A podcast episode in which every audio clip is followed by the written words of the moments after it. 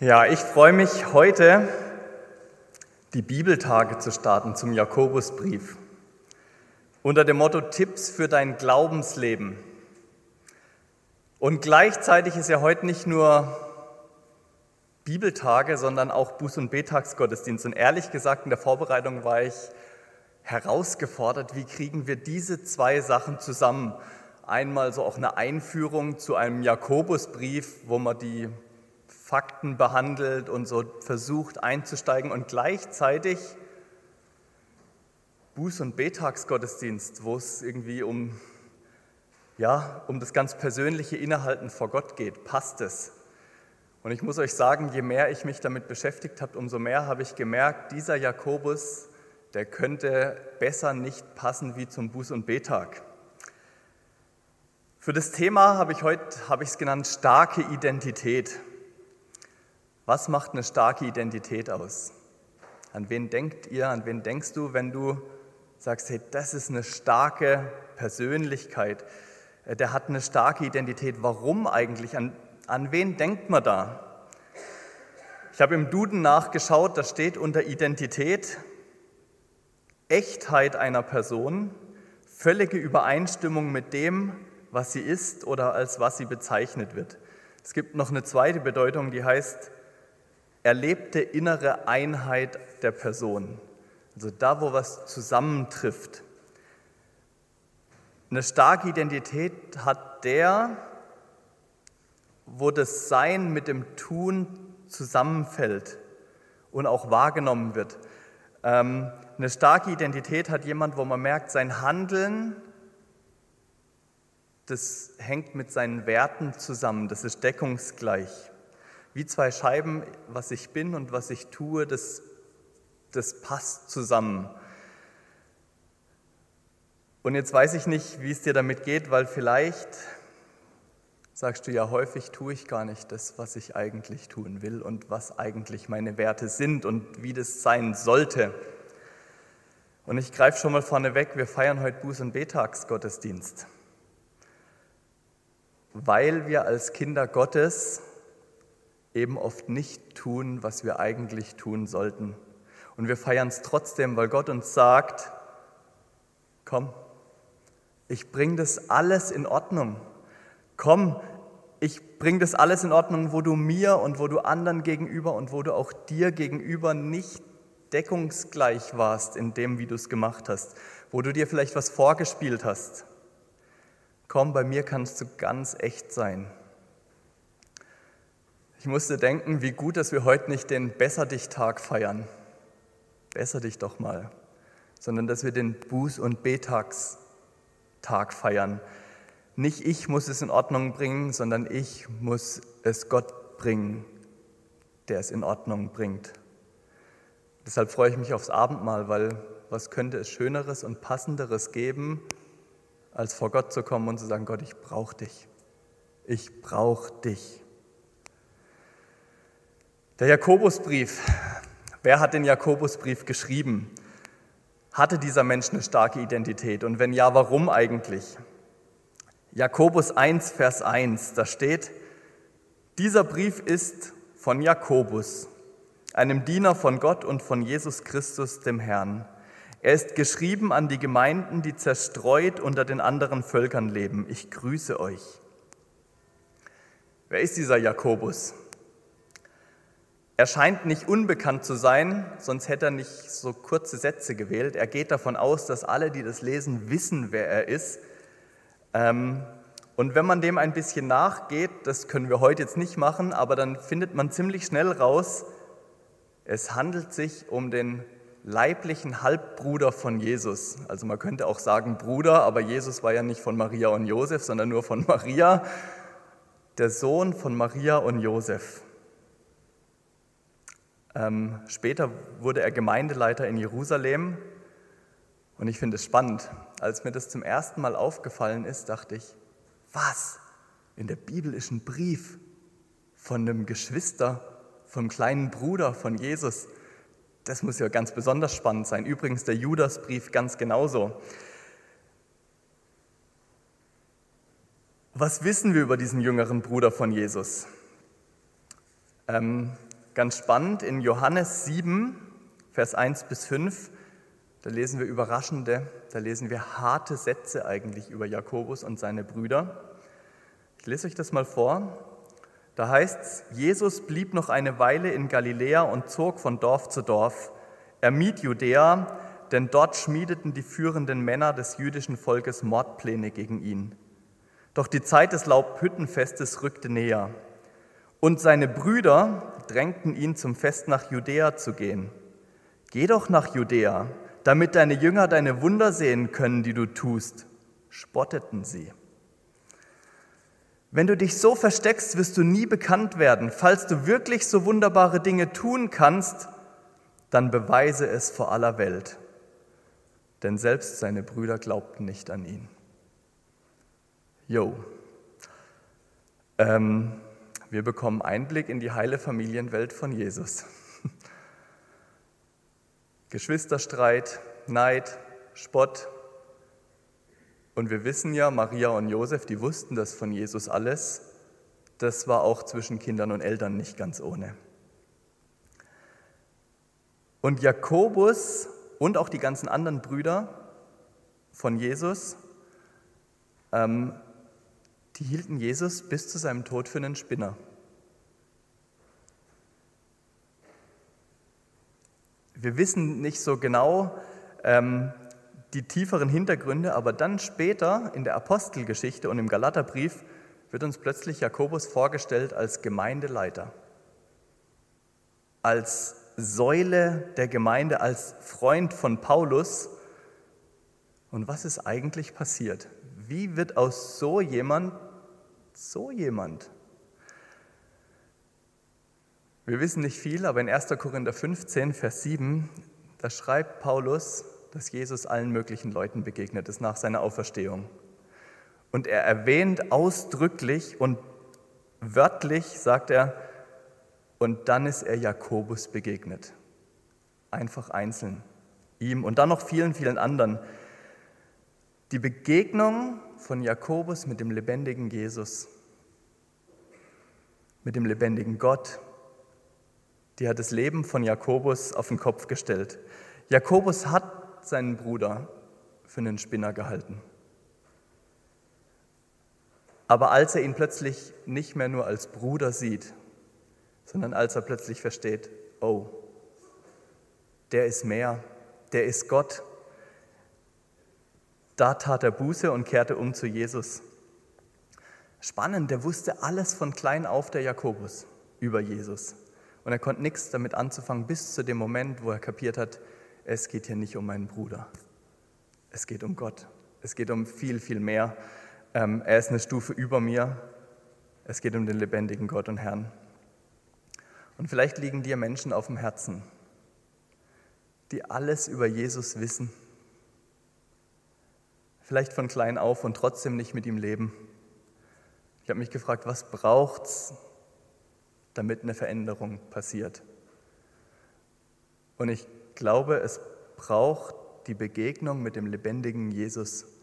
Nicht mit einer Person, die gute Moralvorstellungen hat, das hat sie ja auch, Jesus hat es auch, sondern es braucht die Begegnung mit einem, wo man sagt, wow, das ist, das ist was anderes wie alles andere, das ist Gott. Und das ist mein Gebet irgendwie immer wieder für mich und auch für andere, dass wir diesem Jesus begegnen. Nicht nur als Freund, sondern wirklich als Herrn, als Gott, als König und ihn erleben. Und nach dieser Begegnung muss Jakobus Buße getan haben für das, wie er gelebt hat. Ähm, vorher, ohne ihn. Und ich glaube, wir tun Jakobus manchmal auch ein bisschen falsch. Wahrscheinlich wissen das viele. Luther konnte nicht so gut mit Jakobus, der, ja, weil er so harte Sätze sagt wie Glaube ohne Werke ist tot. Wir kommen da die Woche noch drauf, wer da dabei ist. Und deswegen finde ich es wichtig, diese Vorgeschichte zu wissen, um Jakobus zu verstehen. Der hatte sein Leben ohne Jesus gelebt und plötzlich wurde so verändert und hat gesagt, jetzt kann ich nicht halbe Sache machen, ich muss ganz für ihn leben. Er ist eine andere Kategorie wie ich. Ähm, und deswegen hat er gesagt, mein mein Sein muss mit meinem Tun zusammenkommen, damit es auch irgendwie passt. Spannend, ich habe eine, eine Aussage gefunden über Jakobus von einem Kirchenvater, also der relativ nah an Jakobus noch dran gelebt hat, von Hegesippus. Und er schreibt, Jakobus hatte harte und geschwollene Knie, wie ein Kamel. Jetzt fragt man sich, warum. Denn er ging immerzu und unablässig auf die Knie, um für sein Volk zu beten. Buß- und Betag.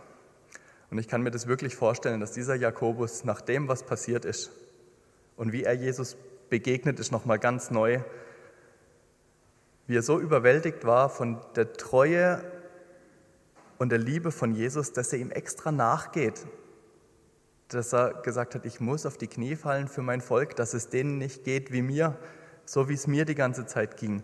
Ich muss auf die Knie gehen, damit Menschen eine starke Identität in Jesus finden. Jakobus tat Buße und er wurde ein Beter vor dem Herrn. Buße und Betag hätten Erfindungen von Jakobus sein können, weil er erfahren hat, ich kann niemals, niemals weit genug weg von Jesus sein. Er geht mir nach und ich kann immer zu ihm kommen und er nimmt mich an. Und deswegen freue ich mich, dass es heute Abend ganz spürbar, ganz erlebbar ist, auch im Abendmahl. So, jetzt habe ich eine Frage. Wenn ihr Jakobus wärt und ihr würdet einen Brief schreiben, wie würdet ihr euch vorstellen? Ich würde schreiben, dieser Brief ist von Jakobus, ich bin der Halbbruder von Jesus und Gemeindeleiter in Jerusalem. So würde ich meine Identität umreißen. Was macht Jakobus? Er schreibt, dieser Brief ist von Jakobus, einem Diener von Gott und von Jesus Christus, dem Herrn. Er ist geschrieben an die Gemeinden, die zerstreut und die zerstreut unter den anderen Völkern leben. Ich grüße euch. Warum schreibt er, ich bin ein Diener von Gott und von Jesus Christus, anstatt einfach zu sagen, ich bin der Bruder von Jesus? hat ein Identitätsproblem, findet das komisch. Ähm, und wenn man jetzt noch weiter guckt, das Wort Diener, man kann das auch übersetzen mit Knecht oder man kann das auch übersetzen mit Sklave. Und ein Sklave hatte keine Rechte, also wirklich gar keine Rechte. Hat er, hat er ein Problem gehabt irgendwie mit seiner Identität? Ich glaube nicht, im Gegenteil. Was sich bedrückend anhört, ist für Jakobus total beglückend. Er sagt, ich bin Diener von Jesus. Ich gehöre Jesus mit Haut und Haaren. Ich, das ist viel wichtiger, als dass ich sein Bruder bin. Ich will ihm dienen und das ist viel, viel mehr. Und ich habe euch hier was dabei.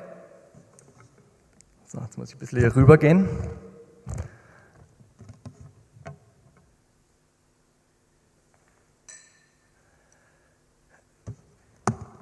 Was ist ein Diener? Ein Diener, nehmen wir mal an, das ist Jakobus, ein Diener ist immer eine Stufe unter dem, dem er dient.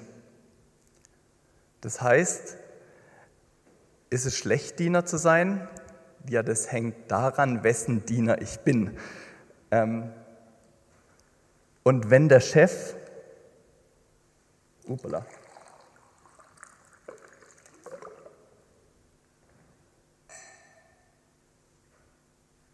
Wenn der Chef gut zu mir ist und mich viel für mich hat, dann ist das eigentlich gar nicht so schlecht. Und Jesus war der Halbbruder von, von Jakobus, aber er war in erster Linie König, er war in erster Linie Retter, er war in erster Linie Gott und deshalb ist es eine Ehre. Und er sagt, ich freue mich so,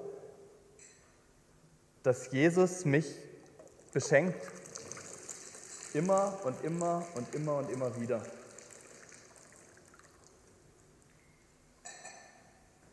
Dass er mich beschenkt. Und deswegen nochmal, die Frage ist gar nicht, ob Diener gut oder schlecht ist, sondern die Frage ist, wessen Diener bin ich? Ich habe so denken müssen, wenn jemand im zweiten Ausbildungsjahr ist, im ersten Ausbildungsjahr, und er muss machen, was der im zweiten Ausbildungsjahr zu ihm sagt, dann ist Diener sein nicht so cool wahrscheinlich. Aber wenn ich Diener bin vom König der Könige, und ich bin eine Stufe unter dem, das ist eine Ehre. Das ist eine Riesenwürdigung. Das ist was ganz, ganz, ganz Besonderes. Und Jakobus hat dieses Bild im Kopf und er weiß, ich war, theologisch gesprochen, ich war auf dem Sklavenmarkt, weil ich bin immer Diener. Ich war Diener meiner selbst, ich, meiner Selbstsucht, meiner Schuld. Und er lernt Jesus kennen und er versteht, ich habe keine Chance gegenüber ihm. Keine Chance. Und dann kommt Jesus, und dieses Bild haben wir im Neuen Testament immer wieder, und Jesus kauft ihn frei. Das ist das Bild, was er hat vor Augen. Und er merkt, ich bin jetzt nicht mehr auf dem Sklavenmarkt, sondern ich bin jetzt Diener von dem, zum Glück hat der mich freigekauft und nicht irgendjemand anderes ist mein Chef. Ich bin nur eine Stufe tiefer als der König der Welt, nur eine Stufe tiefer. Und Jakobus hat es eben, wie schon gesagt, er hat es live miterlebt, dass Jesus ihm nachgeht und sagt, Jakobus, ich war tot, aber ich bin lebendig. Ich bin wieder da für dich. Ähm, komm zu mir, unter mein, ja zu mir. Ich will dir Gutes tun. Und deswegen ist es keine Demütigung, sondern es ist eine Ehre, unter dem König der Welt zu stehen. Das heißt hier, dieser Brief ist von Jakobus, ähm, kurz nämlich zum Empfänger. Dieser Brief ist von Jakobus, einem Diener von Gott und von Jesus Christus dem Herrn. Er ist geschrieben an die Gemeinden, die zerstreut unter den anderen Völkern leben. Ich grüße euch. Die Empfänger ist nicht eine Gemeinde irgendwer, sondern es sind alle, die in der Zerstreuung leben. Es sind Christen, die in einem nichtchristlichen Umfeld leben und für die es nicht so leicht ist. Und ich muss denken, das trifft eigentlich ganz gut auf uns zu. Leute, die in einem nichtchristlichen Umfeld leben, und dann legt Jakobus los und gibt lauter Lebenstipps. Ähm, aber bevor er diese Tipps sagt, muss ich erst klären, wer ich bin, meine Identität. Ja, es ist nicht immer leicht, als Christ zu leben. Aber auch wenn ich Bruder bin, das Wichtigste ist, ich stehe unter Jesus. Und von ihm lasse ich mich beschenken und beschenken und beschenken und beschenken. Ich stehe unter Jesus. Die Bibeltage haben so ein Untermotto. Da heißt es, äh, Jakobus praktische Tipps für dein Glaubensleben. Mein Tipp heute ist, stell dich unter Jesus, nicht auf Augenhöhe. Natürlich auch auf Augenhöhe. Wir wissen, dass je, wer Jesus ist und wie er uns nahe kommt. Und, und trotzdem stell dich unter Gott. Nicht um uns klein zu reden, sondern es wäre doch jammerschade, wenn Gottes Güte an uns vorbeiläuft und uns nicht trifft und seine Gnade an uns vorbeigeht. Es wäre doch schade und das wünsche ich uns auch für die Bibeltage, dass wir so reingehen in so eine Haltung, Jesus, beschenk du uns. Ähm, wir leben von deinem Wort, beschenk du uns. Das zieht sich im Jakobusbrief durch, dieses unter Gott stehen, immer und immer wieder. Jakobus 1, 17. Alles, was gut und vollkommen ist, kommt von oben, vom Vater des Lichts. Jakobus 4, seid Gott untertan. Jakobus 4 nochmal, demütigt euch vor Gott. Oder auch, wenn es heißt, wenn jemand Weisheit mangelt, dann, dann bitte er Gott, der uns gerne gibt. Alles, was ich brauche, kommt von Gott und was muss ich tun? Ja, das immer wieder ich muss mich unter ihn stellen. Sagen, Gott, ich bin da, beschenk du mich. Beschenk du mich immer wieder aufs Neue. Weil von Gott, von Gott kommt die göttliche Liebe und die Gnade und die Klarheit und die Hingabe und die Weisheit und die Geduld und letztlich meine Identität. Sie kommt von Gott der mich da reich beschenkt. Und ich frage mich manchmal, wer, welche Rolle hat Gott, hat Jesus in meinem Leben? Wer ist Jesus für mich? Und da gibt es ganz viele richtige Antworten.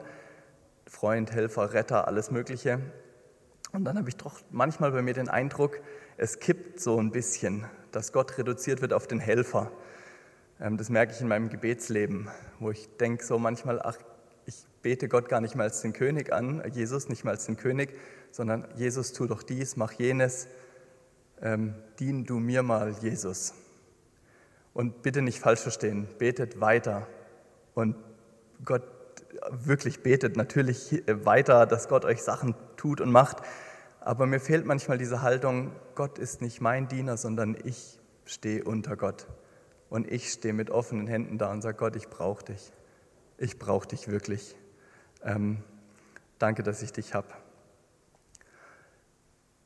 Und deshalb ist der Jakobusbrief mit allen seinen Tipps, die er hat, man sagt auch so, das Sprüchebuch des Neuen Testamentes, ist es nicht irgendwie was Moralisches, was er dort bringt mit seinen ganzen Sachen, sondern Jakobus ist einfach dankbar. Und er sagt, ich stehe hier als jemand, der angewiesen ist auf Gottes Gnade, der angewiesen ist, dass er beschenkt wird von Gott, von Jesus. Ähm, und er sagt, ich, ich brauche es auch immer wieder, Jesus, dass du mich überraschst, weil ich glaube, wir leben aus dieser Begegnung von Gott.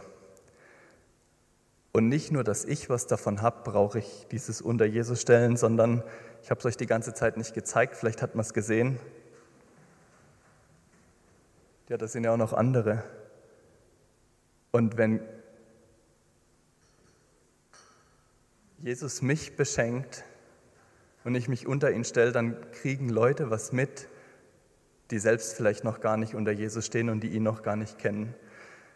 Und deswegen ist der Bußen-B-Tag eigentlich nichts anderes als die Einladung von Jesus, der sagt, komm zu mir, so wie du bist. Komm zu mir ganz nahe und lass dich beschenken und lass dich auch verändern, damit das wieder zusammenpasst, damit du eine starke Identität hast, damit du weißt, wer du bist. Und ja, Klammer auf, wir wissen von Paulus, wir sind nicht nur Knecht, wir sind noch viel, viel mehr. Wir können nämlich zu Gott einfach Papa sagen und trotzdem in dieser Haltung stehen, Papa, ich, ich brauche dass du mich beschenkst. Und deswegen, wenn du denkst, Gott hat nichts mehr für dich, ach, manchmal ist es überraschend, wie viel Gott doch noch für uns hat. Und dass da immer noch was da ist, wenn wir nur zu ihm kommen, uns nicht ins Leere laufen lassen. Und das wünsche ich euch dass ihr immer wieder unter, ja, zu Gott kommt und sagt, Jesus, beschenk du mich, ich bin da, beschenk du mich, du bist mein Gott. Amen. Wir singen gemeinsam das Lied 473, mein schönste Zier und Kleinod bist auf Erden. Oh. Oh, dann habe ich es auf dem Plan falsch gelesen. Wir singen das, was da vorne steht.